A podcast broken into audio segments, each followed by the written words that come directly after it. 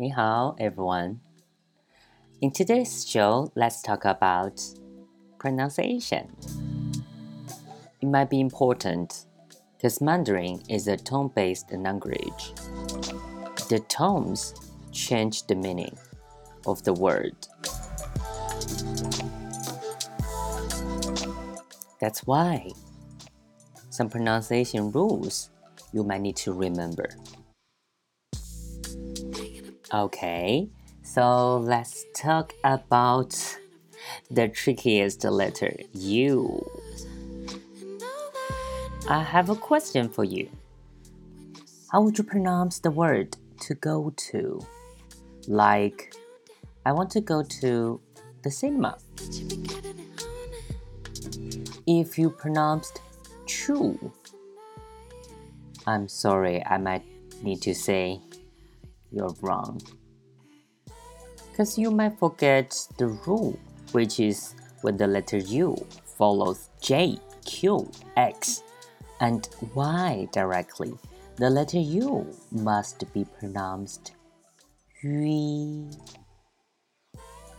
Because you don't have that sound in English. So that might be hard for some people. But that's actually very easy. So please smile at the end, like Yui, Yui. Alright then, let's have some practice. So, how would you say, I want to go to the cinema again? You can just press pause to think about it. I will pronounce all the sentences later on.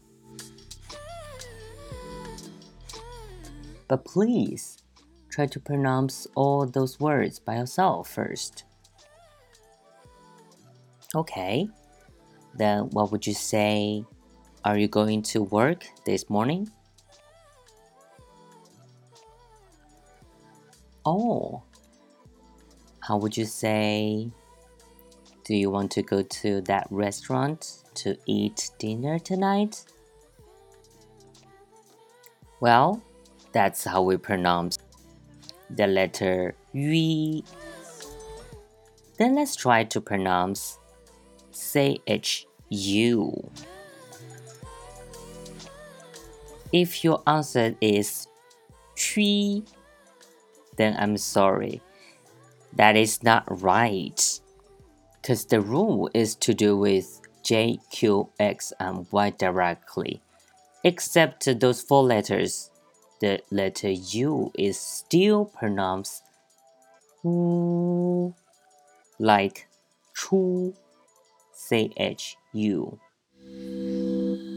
That's why for go out, we could pronounce Chu, Chui, Chu, Chui.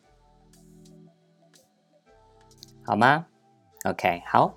So I will try to pronounce the sentence that I have mentioned earlier. I want to go to the cinema. I will say, 我想去电影院。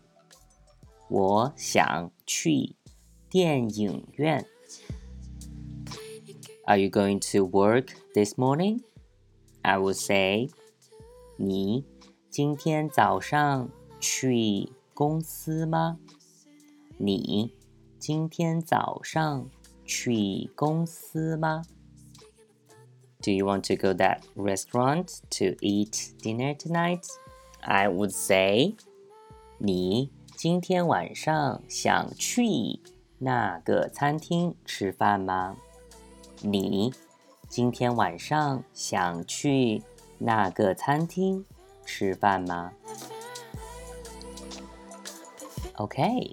perfect.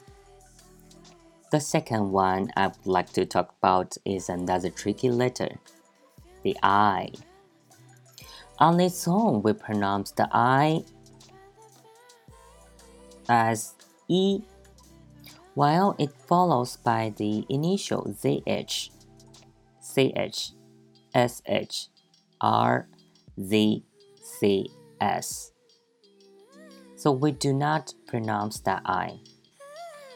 let's imagine if we do pronounce that I. How could you pronounce ZHI and JI? That would be G and G, right? So, how can we distinguish those two?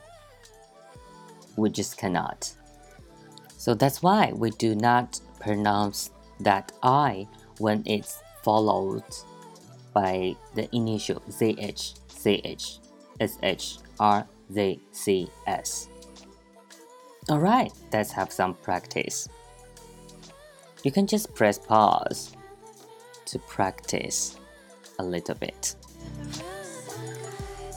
So, what would you say? Are you Chinese person or people?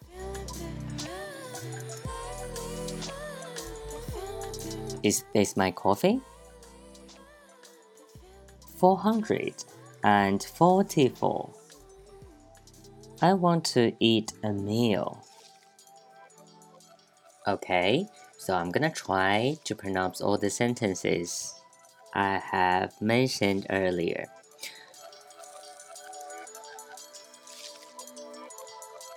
Are you Chinese? 你是中国人吗 ？Is that my coffee? 这是我的咖啡吗？Four hundred and forty-four. 四百四十四。I want to eat a meal. 我想吃饭。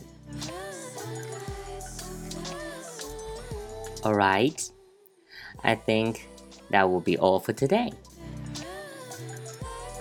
I'm quite new for making a podcast program, so please, please, please give me some comments and suggestions. I need those so badly. Or you can tell me what would you like to know in the program. 好吗？谢谢。I will see you next time. 下次见。再见。